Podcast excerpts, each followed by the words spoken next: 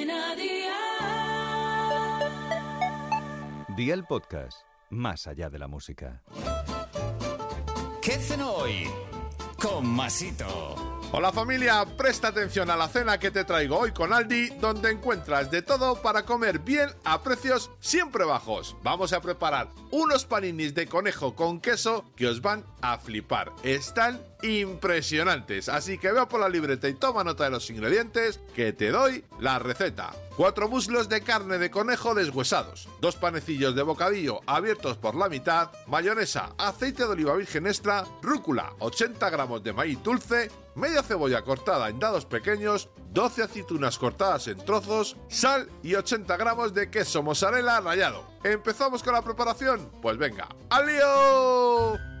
Pon una sartén a un fuego de 7 sobre 9 con un poco de aceite, sal, la carne de conejo troceada y cocina 5 minutos. Precalienta el horno a 180 grados con calor arriba y abajo y mezcla en un cuenco cebolla, orégano, maíz, rúcula, aceitunas y un par de cucharadas de mayonesa. Si hiciera falta, añade un poco más de mayonesa para obtener la textura deseada. Cuando la carne esté cocinada, agrégala al cuenco y remueve. Abre el pan, quítale la miga opcional y rellena. Coloca los panecillos rellenos en una bandeja de horno, cubre con el queso mozzarella, mete la bandeja en el horno y cocina 10 minutos a 180 grados con calor arriba y abajo. Saca del horno cuando el pan esté tostado y el queso bien fundido y amigo mío, ya tienes la cena lista. Así de fácil, así de Aldi. Consejito del día, la rúcula la puedes cambiar por lechuga y el conejo por pollo. ¡Ojo!